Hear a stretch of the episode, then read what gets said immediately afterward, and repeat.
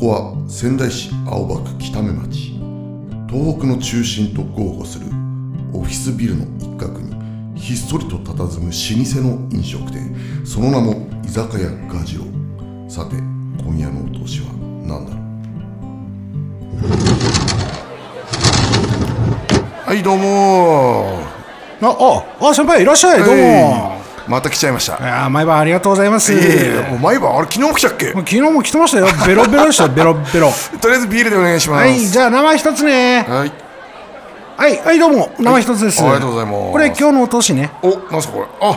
あれか梅水晶。梅水晶ねそう、梅とね、このサメの軟骨美味しいんですよね。はいというわけでもうはい。早々と2回目の2回目来ちゃいましたね居。酒屋ガジロウでございます、ええまあ、なんで早々なのかっていう話なんです、今日のテーマ今日のテーマ、はいゴジラマイナスワンマイナスワン来ちゃいましたね。あのね見てきまして我々、おじさん2人仲良く手をつないで、はい。すんげえ忙しいって言ってんのに、わざわざ見に行っちゃいました ね。い、やあの大事なことですよ大事ですよね。大事なことです本当に。あのやはりいろいろこういったデザインとか、はい。あのそういったものに関わるねはい。ものとしては、こういうはいクリエイティブなものを見てまあまあ、触れないといけないですよね。いけないですいけないですで吸収してはい。で外に出していくはい。もインプット、アウトプット。うですですもう食って寝てうんこす るはい。思いっきりうんこって言わないでくださいよ。あ失礼しました、はいあのね、はいそれ大事じゃないですか大事です。やっぱり、はい。なので今日のテーマは、まあ、今あの見てきたばかりのこの「ゴジラマイナスワンについはていちょっと話をしていきたいなとはい。思います、まだね多分あの聞いてらっしゃる方の中にはまだ見てないよ、ってそういでうすよね方もね当然いるかと思うまあ率直にちょっとお互いの感想なんかを、ねあの言ってこうかなと思うんですけどまずなるほどあの原くんの方はいかがでしたいやー、まあ自分そんなにゴジラってこだわって見てたりはしないんですけど、まあゴジラ系は何本かもちろん小さい頃から見てますよ。はい過去最高。お出ました過去最高のゴジラでした。あーまあ例えばほらあの評判の良かった「シン・ゴジラ」はいはいあれも当然見ました。あのなるほどいかがでしたそのしまああのねこれは公式にもよく言われてることなんですけども、はいええええあの東宝として見ても、はいシン・ゴジラっていう、はい。ちょっとでかいものを作りし作ってしまったがゆえに、はいはい。次のゴジラってどうしようっていうのは結構、ええ。ねあ課題としてはあったらしいんですけど、まあ、それを踏まえてもはい。う最高でしためっちゃ良かったです。あ俺の中でシン・ゴジラ消えましたもん。ーあ消えちゃいましたか消えちゃいましたよ。本当に良かった。うんなるほどまあねあの俳優陣も素晴らしいですし、はい。あのいわゆるその VFX というかね、はいはい。あの山崎隆監督の、はいまあ、率いる白組ですかね、、はいい。白組ですね。や素晴らしい仕事をしたなってやっぱりこれは思いますよ、うん、山崎監督っていうと、結構いろいろあるじゃないですか。あのまあねあのいろいろ評判というかね、はい結構浮き沈みはちょっとあるのかなっていう感じはしますけどね、若干怖いなっていうところはあったんですけど、あの作品にうん。あのよるんじゃない結局ねえ、どういう作品作るかっていうところ、うん今回は素晴らしい。まあ素晴らしいですね素晴らしい。まあ、役者陣もなんかこう、あの、まあ、こういう人たち揃えるよねっていう感じもありつつ、はい。うん、良かったです良ね。かった。はい。で、まあ、僕の感想としても、はい。あの、なんだろうな、もうとにかく作品としては、ものすごく、あの、手放しでね。褒められるというか、ええもう素晴らしい作品だったと私も思いますね。はいはいはいで、ただやっぱり思うのは、はい。シン・ゴジラがあったからできた作品だなってめちゃくちゃ思った作品なんですよ。おーそれはどうしてですかいや、シン・ゴジラっていうものがなかったら、はい。この設定、こういうテイストの作品にはもしかしたらならなかったんじゃないかなって。だから、シン・ゴジラでは描けなかったはい。ところ、はい。まあ、世界観そうですよねね。、世界観しかり、今回人間ドラマにすごい寄ってるじゃないですか。はい。で、逆に、あの、シン・ゴジラってやっぱりエンタメにめちゃくちゃ振り切ってるなっていうのがあって、ってあの政治ドラマっそうでしたてねいう見せ方をしたじゃない、はいまあそうじゃないじゃない、はい今回はそそしてほぼ現代でしたよねそうそうそうそうそう、っていうところでも、え逆にあの設定があったからこえそ、はいはいはいなるほどこれができたんだなっていう思いもめちゃくちゃあるな対比の構図みたいな感じでそうそうなんですよねそれこそ初代ゴジラのシチュエーションじゃないですか、そうですそうですそうですいやーよかっよかったですねためっちゃよかった、まああのやっぱりねあのリアルにあの生活をしている、はいまあ、一般の人たちはいから見たゴジラってのがどういうものなのかっていうところが結構克明に描かれてたななるほどなるほど、まあねあの後の東宝の怪獣大進撃とか、はいはいはい、ああいうのとはまたちょっと一線を隠したあのシリアスなゴジラでしたよあねそうですねはいミニミニラとか出ない出いない やですいよやねいやいやなんか今更さ、あの怪獣いっぱい集めてさ、あのね、バトルロイヤルみたいなのやられてもさ、はなんか、うんそれはそれでね、ええ楽しいかもしれないけど、でもそれアメリカのやつややりますねやるややりるんまですすねよね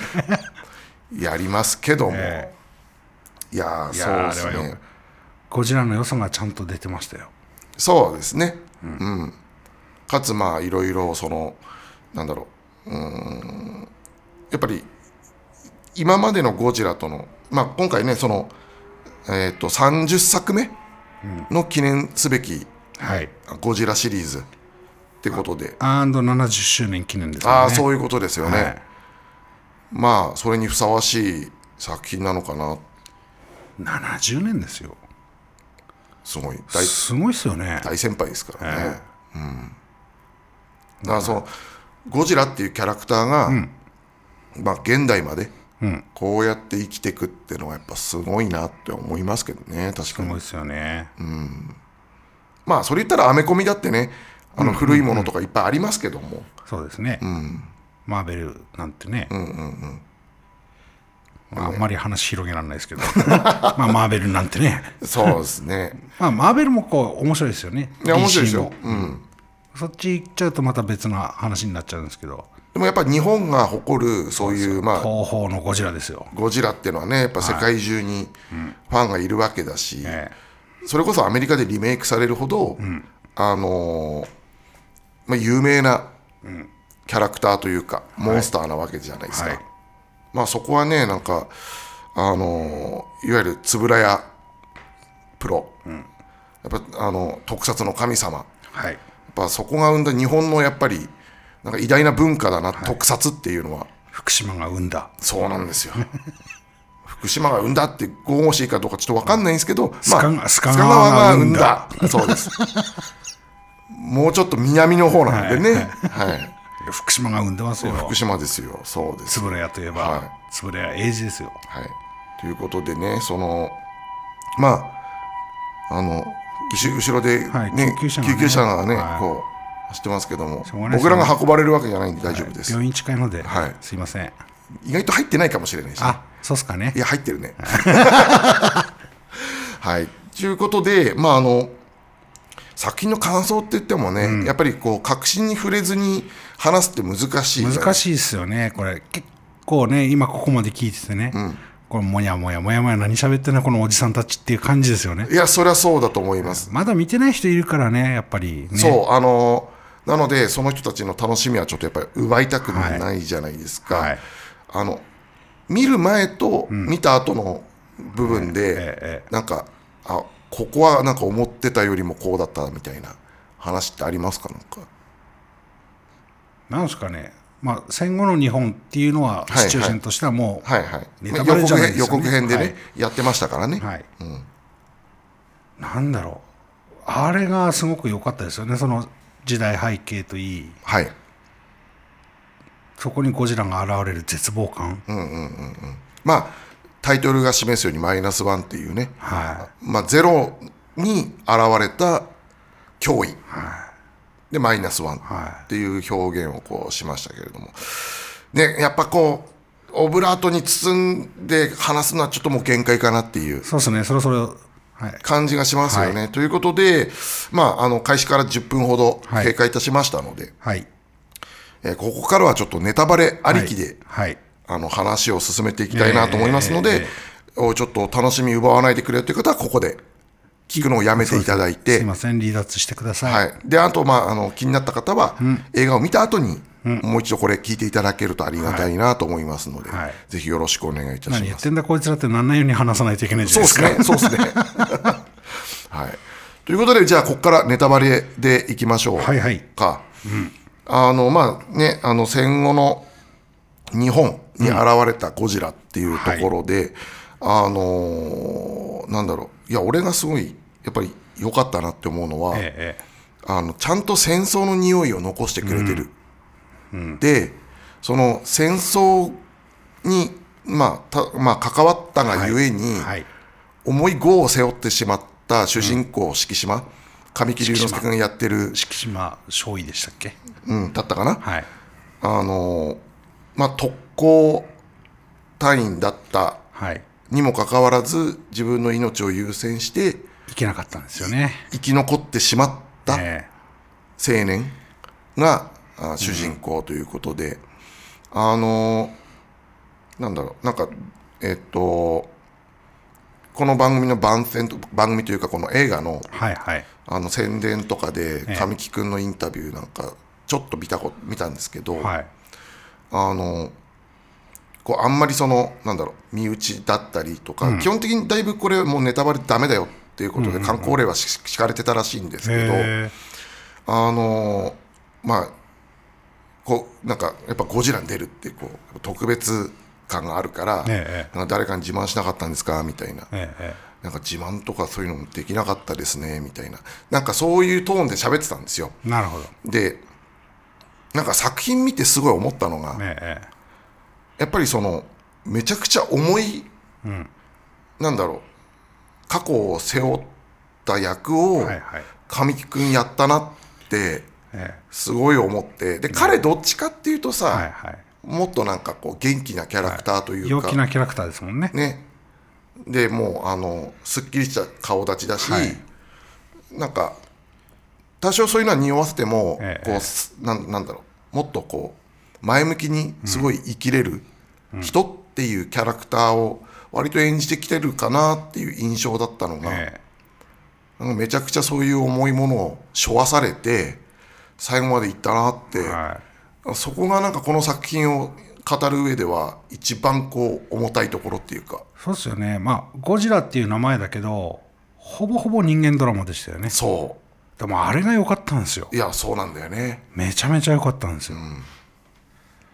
であの朝ドラのコンビでもあるわけじゃないですかはいはいはいはい「らんまん」ねはい「らんまんだからもう万太郎と聖ちゃんな」わけじゃないですか、スウェコーで すよ序盤の話でしょ スウェコーですよ、あ万太郎とスウェコーのイメージじ自分は強くてこれ大丈夫なのと思ってたんですよねそれなんかあの制作発表じゃないなんかなんかの時にそこ突っ込まれてて、えでもなんか 実際撮影もこっちの方が先なんだってねああそうなんですか、はい役決まったのもこっちが先だしなるほどゴジラの方が先だし撮影もこっちの方が先だったらしいんですよ、ええええだからあの逆にゴジラを背負って万太郎成功やってたらしいので、へえああそうやって見るとまた違いますねあ違うんですよええただねどうしてもこう見てる側はさ、はあの延長にちょっといますよね感情的になっちゃう部分もあったりして、でまああのそうなんですよねあのこのす作品で言うとだから結局2人があのまあゴジラに襲撃があった時に、ねえまあ、初めてこう出会うような形にもなるわけですけど、ん違うなその前かその前ですだねね戦後の戦後のあれだよね、はいうん、混乱混乱の時にはい、子供を闇市で出会ったそうそうそうそうそうでまあなんか転家に転がり込んでみたいなはい話でしたけど、なんかもうその時点で、はいもう時代背景もまあもちろんあのえっ、とあの「らんまん」よりも後の話にはなりますけれども、そうでなんかね、うん、どうしてもオーバーラップするところは、ええあるよねどうしたってね、うんまあでもまあ全くそのキャラクターとかも全然違うからさ、ねそいやこはいーいとよかったですよ本当よかったやっぱり花浜辺美波さんはいいいっ すねもう終わってからも俺ずっと言ってますあけ言どってますねはい新仮面ライダーにも出てたじゃはないいですはか、い出てましたいやこの子ってすごいんだなって改めてあー思いましたなるほどねうんでも確かにねまあ今売れっ子っちゃ売れっ子だし、え割とどこにでも出てくんなって感じに最近なってきましたけども、急にね、ええいやでもんなんだろうあのそんなに派手な顔つきじゃないから、こういう時代物にめちゃめちゃマッチするっていうのはあるかもしれない、ええ新仮面ライダーの方は若干古臭いはいはいあの近未来的な設定なのに、はいなんか描いてるのはなんか古臭いじゃないなんか、まあまあ昭和のね感じがすごかったですよそねうそうそうそう緑川教授の娘役そうですそうですそうですそうです、まああれもだいぶやっつけ感はありましたけどまあ芯はね、新シリーズはまあそういうもんそうそそうういうそういうもんなあののね、そうだからまああとはもう見てて思ったのはその えっと野田さんあの吉岡秀隆がやってたはいはいはいと神木君っていう組み合わせもちょっと僕の中ではドクターコトーなんですよ、ああそうなんですね っていうそこら辺もあこの間映画で見た組み合わせやんと思って見たりもしてたんですけど、そうそうそうそういうこと言ったら本当脇が素晴らしかったんですよね脇が 脇がじゃないですよ脇がではないですよね脇が素晴らしかった、脇が素晴らしいで素晴らしすかっはい、確かに佐々木龍龍之介、はいあ蔵之介はい佐々木蔵之介さんとかね、あそうとですね青木さんはいだその立花っていう役立花さんで出てきたじゃないですかやっぱ彼の存在大きいですよ大ねきいです、ん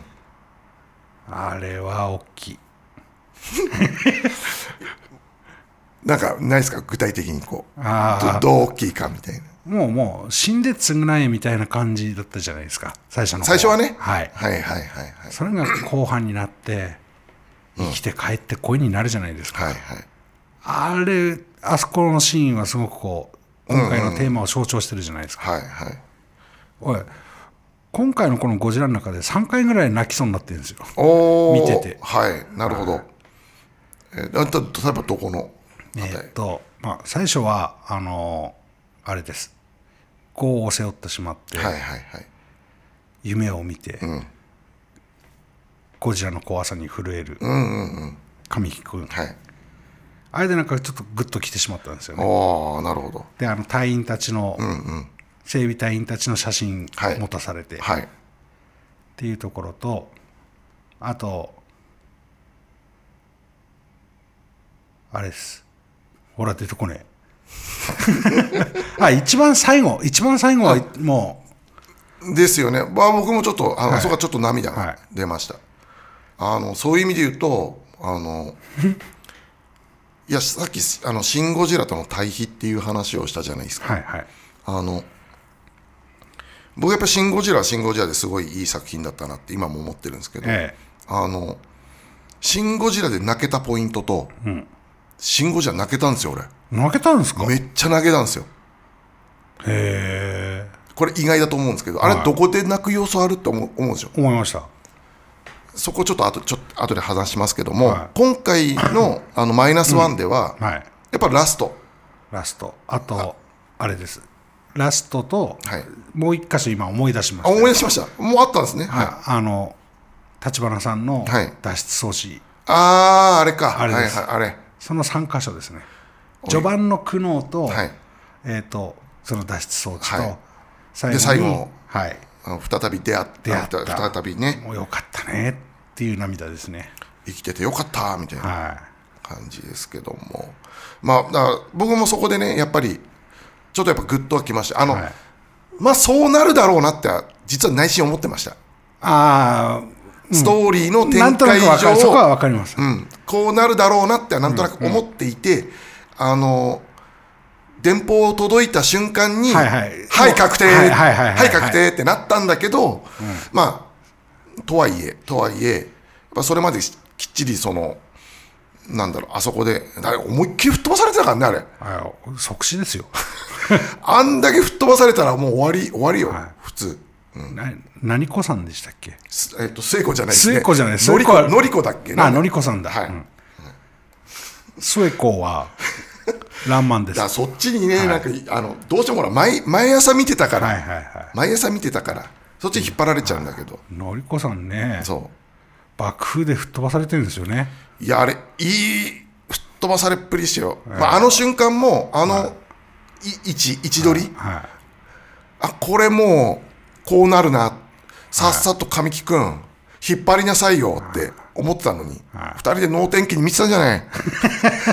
ゴジラを、いはねいダメだあれよはダメっすよねさっさとこう入っていかないとってなんで女の子を外側に置いて自分内側なんだと、そうそうそうそう逆だろうと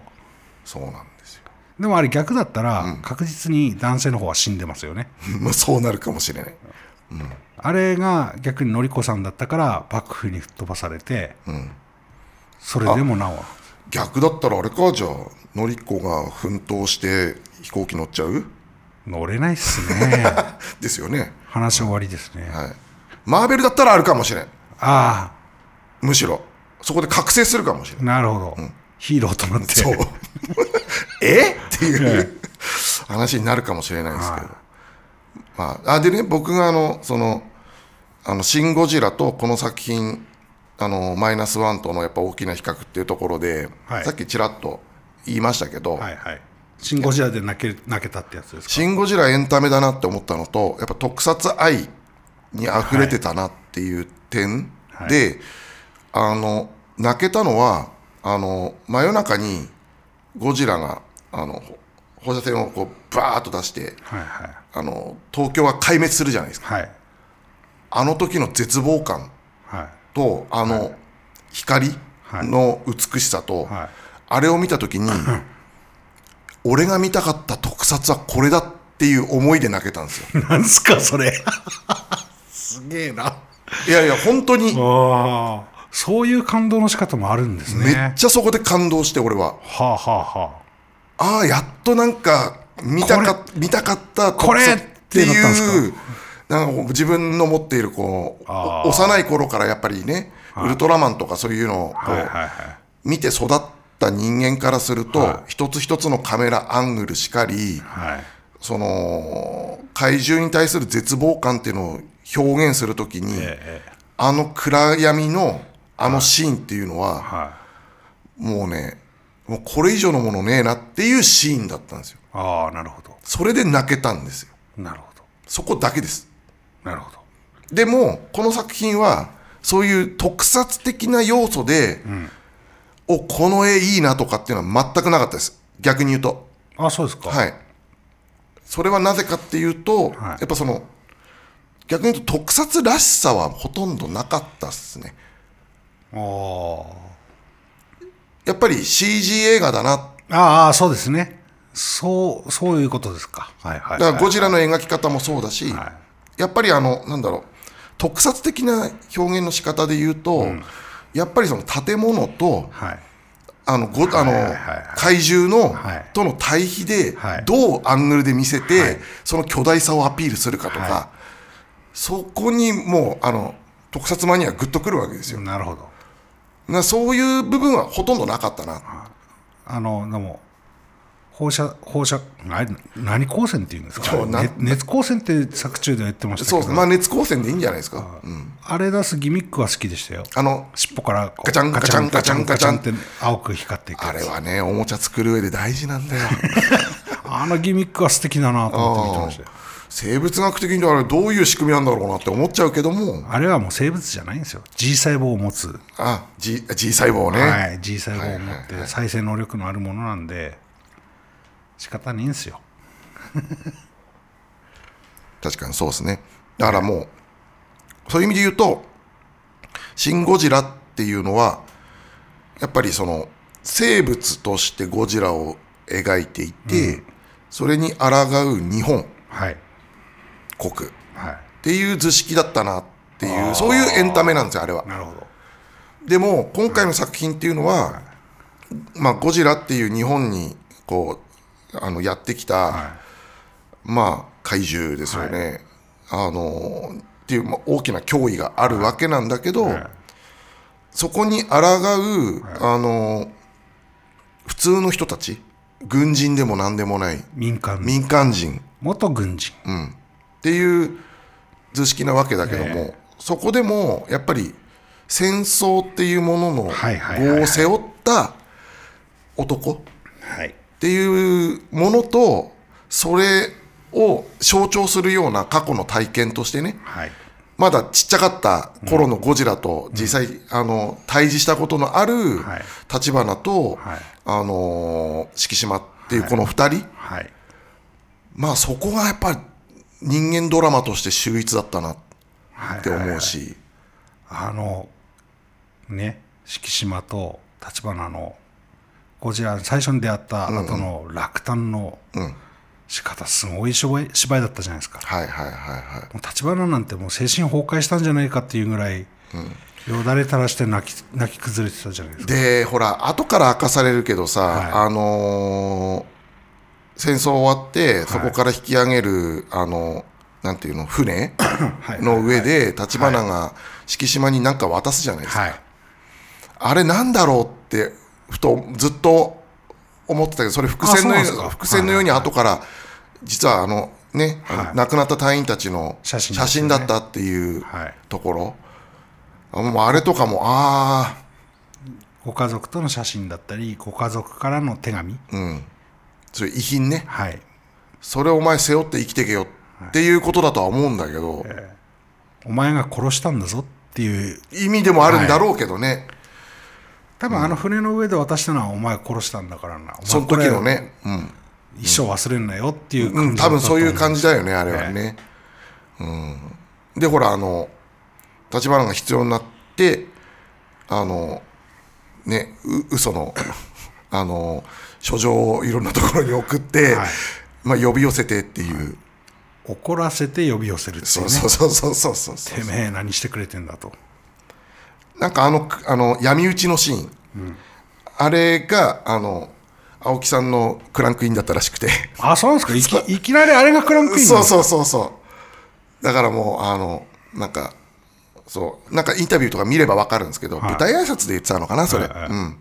なんからしいですよ だからもうそ過去の背景とかをしっかり自分の中で咀嚼した上なるでほどなる挑んだから、はなんか挨拶でも「あどうも」みたいな感じそのシーン終わった後なんかハグしたらしいですけどなるほど、あれあそう役者さんって大変いですねやーすごいよねあのだそっっかて最じょ初から撮るっていうのはあんまりないですもんねそれ北野組ですよはいはいはい、北野監督は最初から撮るんですよ順番にね、はいはうんそっかいやすげえなそしたら余計、うん、そうなんですよ。あそこが最初なんだみたいなっなるほど、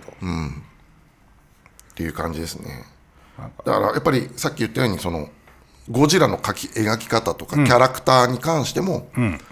あのシン・ゴジラで一回やっぱり生物寄りに目も離れてたし、はいちょっと気持ち悪い描写もあったりはいして、はいはすごい生物感満載だったんですけど、いはい鎌田鎌田君がいたりとかそうそうそうそうそうそう、ああいうの大好きですね僕ね。あー鎌田好きなん君、ですね鎌田君みたいなの大好きです。はああ自分あの新シリーズは斎、藤た匠でしたっけい、あの人全部出るじゃないですかあ出てきますね。あの「新ウルトラマン」はい新仮面ライダー」「新ゴジラ」はい。毎回俺ウルトラマンに変身するんじゃねえかなと思って もうそれが気が気じゃなくて見てたんですよまあ、シン・ゴジラではね、あの、戦車乗りかなんかのちょい役でしか出てないんで、そもそも。あれこれどっかでウルトラマンなんじゃねえとかと思ってみ 見ちゃうんですよあの人出るためにまあまあまあまあまあまあ、まあそうですね。えまあ、政府の男も全部出てますから、 えええまあね、あれはまあ、一応なんか新ユニバースみたいな感じの作品なので、はあの、投資で出てくるキャラクターっていう、いえまあ、面白みがあるんじゃないですか。えええだからもうやっぱり、あの、あの作品は、はやっぱりもう、エヴァじゃないんですけど、サービス、サービスなんですよ。いなるほどうん。やっぱりエンタメにやっぱり振っていて、あの、その作品を好きで見ているファンに向けて、惜しみなく自分たちの、その、なんだろう、オタク度をね、はい濃密に突っ込んでるんで、はまあ、オタクは歓喜する部分いっぱいあるんだけど、作品全体として見たときに、まとまってねえな、これっていう、忙しいな、これっていう、どうしてもね、うん、そういう感想になっちゃうじゃない。はいあシン・ゴジラは別だと思うの。はいはいシン・ゴジラはまだ全然、余裕ありましたよね、うん、あれはもうほら単体の映画としてそもそも成立している作品なので、え一本の映画としてまとめやすいんだけど、ウルトラマンも仮面ライダーも、はい基本的にシリーズものじゃないですか、はいあれを一本の映画にまとめるってなったらやっ忙しかったもん見てて、ぱどうしてもああなっちゃう新仮面ライダー特に後半もバババババっていくじゃないですかそうですね、はい、あれ疲れた疲れますよね、 うん、だからまあ今回も結局ゴジラだから、やっぱり一本の映画として、はいやっぱり成立きちんとやっぱしてるしこれ何時間でした今回のゴジあラ長いっすよ確か上映時間えっとね、えどのぐらいだったかな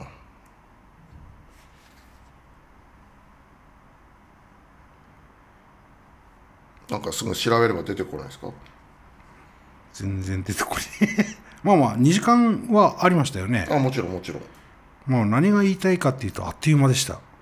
まあそういうことですよねはいははいはいはいすごく実質実質どのぐらいだろうな2時間2時間10分は2時間15分ぐらいあったのかななんかそのぐらいじゃないですか多分、うんいで今回俺今回いた役者の中で一番こう好きだったのは、まあ、佐々木蔵之介なんですよああーはいはいよかったですねよかったっすよあの人がいたからしまったんだろうなうんうんうんと、と吉岡はいはいははい秀隆い、はい、この2人いてよかったなと思いますそうっすねまあセリフ量も意外と多かったし多いねっす多いっす、うんこそっては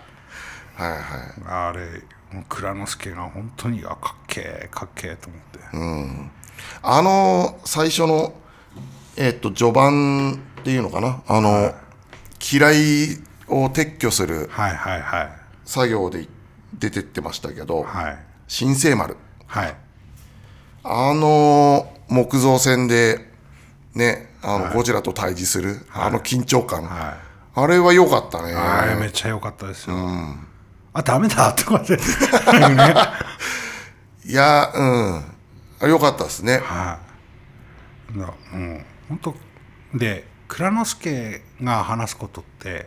割と見てる人の気持ち代弁してること多かったと思うんですよああ、なるほど、なるほど、まあ、そういう役回りだったのかもしれんね、うん、なんでのりこちゃんと一緒になんなかったんだとかはいはいはいはいあきこはどうするんだとかはい、はいはい、割と思っそんみそのシーンを見ながら思ってることをボッとストレートに出すうんうんうんうん、キャラクターじゃないですか、はいはい、あ確かにね、まあ、物語の上ではそういう位置づけの人ってやっぱいると、ええあのすんなり入れるんだよね。そうそうなんですよそうなんですよ、だって結構大事なあの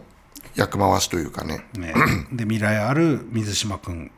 も連れてかないっていうところとか、ああはいはい山田裕貴を、はい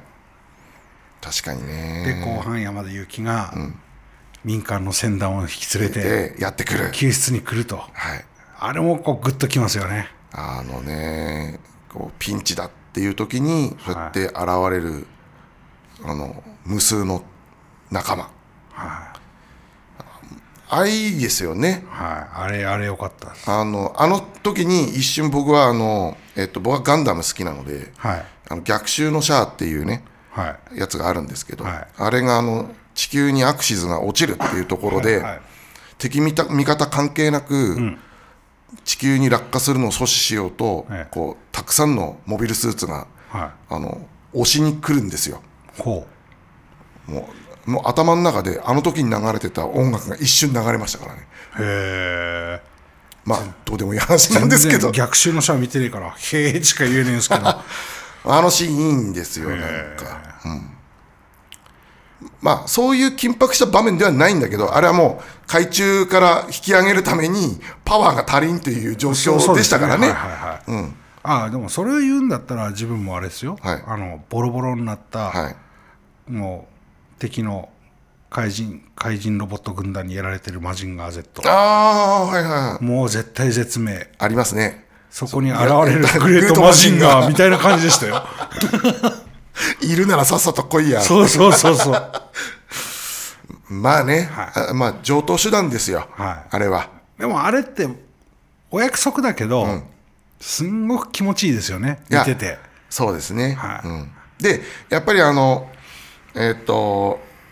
作戦を説明してる時に、い、やこれが失敗してもこうだからっはいはいはいていうこうでもそれで本当に倒せるのかはいっていう敷島が言ってさ、い、やあの確実じゃないけどみたいな感じで話をしてたじゃね、はいもうあれ全部振りですからね、はい野田さんがね、もう結局まあ失敗するわけじゃないですか、はいもうもう分かってるんですけど、そうなるって、はいだから意外性は全くないんですよあれ何でしたっけ初代ゴジラの時はなんか変な兵器を使ってあそう沈めるんですよ、ね、そうですねはいはいはいあれ何だったっけでもあれも、まあ、オゾンみたいなやつでしたよねなんだっけあれあのおじさんなんですぐにもうこう あの記憶のね引き出しから、はいはいはいあの言葉を出すっていうことの あの非常にできないもうああそうっすよねなんだになってるんだよあれあれあれで話しちゃうからあれあれなんだっけってなるんですよねキーワードが出てくればすぐこう、はあこれだってなるんですけどすみません僕もね何の準備もし ないであの収録をし始めているので、はいはいあはいの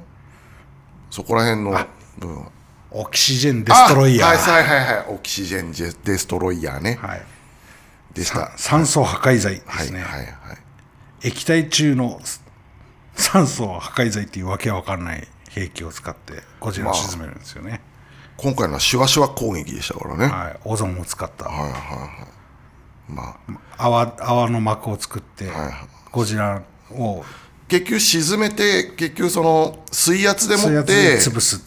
まあ、潰れませんっていう、はい、じゃあそこから急にボンと浮力を与えて上に上げて減圧でとどめさそう、刺されません知りません途中でワイヤーグッてやって、その発泡剤も破って、浮上を防いでたゴジラ、でそれを船で無理やり引っ張ろうとして、はい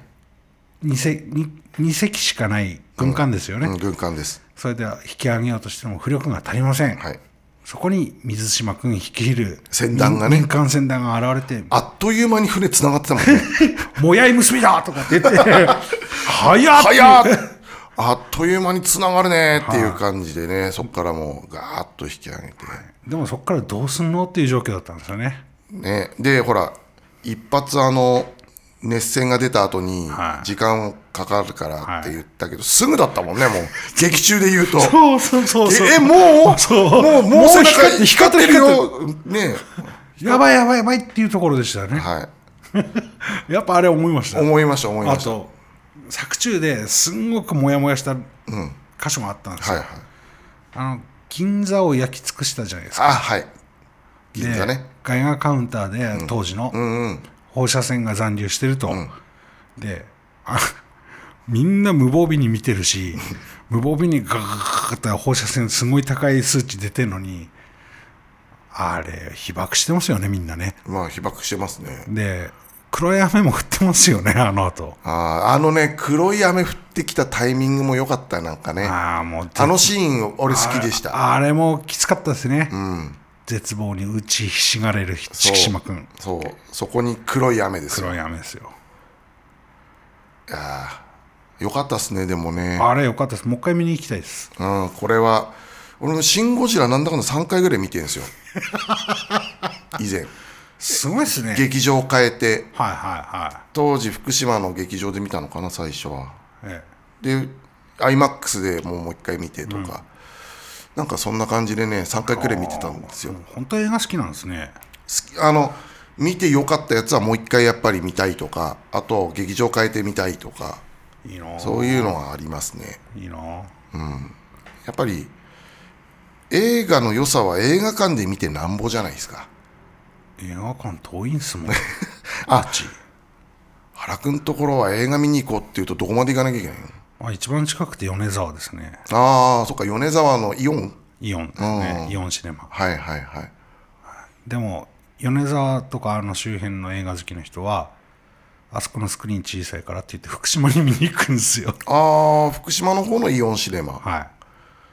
あそこも大してでかくないけどねそれを言っちゃいけない ですよあい会津もう映画館が一切なくなってしまったのあーで会津の人たちは米沢に来るんですよなるほどあれ山形にもフォーラムってあるんだっけ山形市内かな多分あったと思いますけど、確かよね山形に行くんだったら福島に行っちゃうかなそうだよねまあっていう距離的感にはなのでね、はい、車でどうせ動くんだったらそうだよね、いやーでもねだったらやっぱ仙台に来てほしいですねいやーね IMAX で見ちゃいましたあ、ねそう先に言うの忘れてたかもしれない、これ IMAX で見てきました俺は初体験ですよ IMAX ね言ってたもんね、あれえ見たことないのなんてナイスナイス俺見に行く映画ほとんど IMAX だよなんていう話なんて贅沢なんて話で すよ映画館すら遠いのに申し訳ないい今や僕歩いて15分なんではあいやいや冗談抜きで IMAX すごいっすねえすごかったでしょいやこれはすごいわと思いました、うんまあやっぱスクリーンでかいっていいっすよね、はい、スクリーンでかいあとあの音響うんうん何 IMAX って何これすげえって思いましたもんそうですね IMAX ってあのレーザー照射してる その光源が普通より明るいんですよ、おーだから、はあの同じ映画見てもいねえすごいクリアに見えるっっていう良さも実はあるんですね。うん、なのでまあそういう意味でもやっぱり IMAX で見れるんだったら、IMAX ぜひっていうところなんですけど、はい IMAX の本当の良さっていうのは本当は IMAX カメラっていうものが世の中に数台しかないんですけど、へえその IMAX カメラで撮った作品例えばどんなのがあるんですかそれってあの一番有名なので言うと例えばそのインターステラーとか、はいあのテネットとか、はいはいはいあの辺を SF のやつですね SF ですね、えあの辺の作品とかは、まあ、ほぼほぼ、あのー IMAX カメラ駆使して撮ってる作品なのでそれだと画角がもう完全にあの広がって、あの通常の映画館で見る映像だと上下がカットされてる状態、えああそういうことなんですそうなんですそうなんですいやーでも IMAX 見ちゃうとあのホームシアターで見りゃいいやとかね、あはいはい配信待てばいいやって思うのがちょっとやっぱ変わりますねあのやっぱり映像体験として、はなんかやっぱあ見てきたっていう充実感すごいあるいすごいっす、あるでしょはい、だから今回こっち仕事で仙台に来はいてて、はいはいはいたまたま先輩と IMAX 見に行ってはいっていう状況じゃないですか、はいもう一回見たいので次は家族と行きたいであすねぜひぜひそうしてください見せたいです、はいまあなかなかそういう風なあのーなんだ映画を見に仙台に来るとか、はいそういうことって今までね話聞いた感じだとほとんどないじゃないですか、ねえっす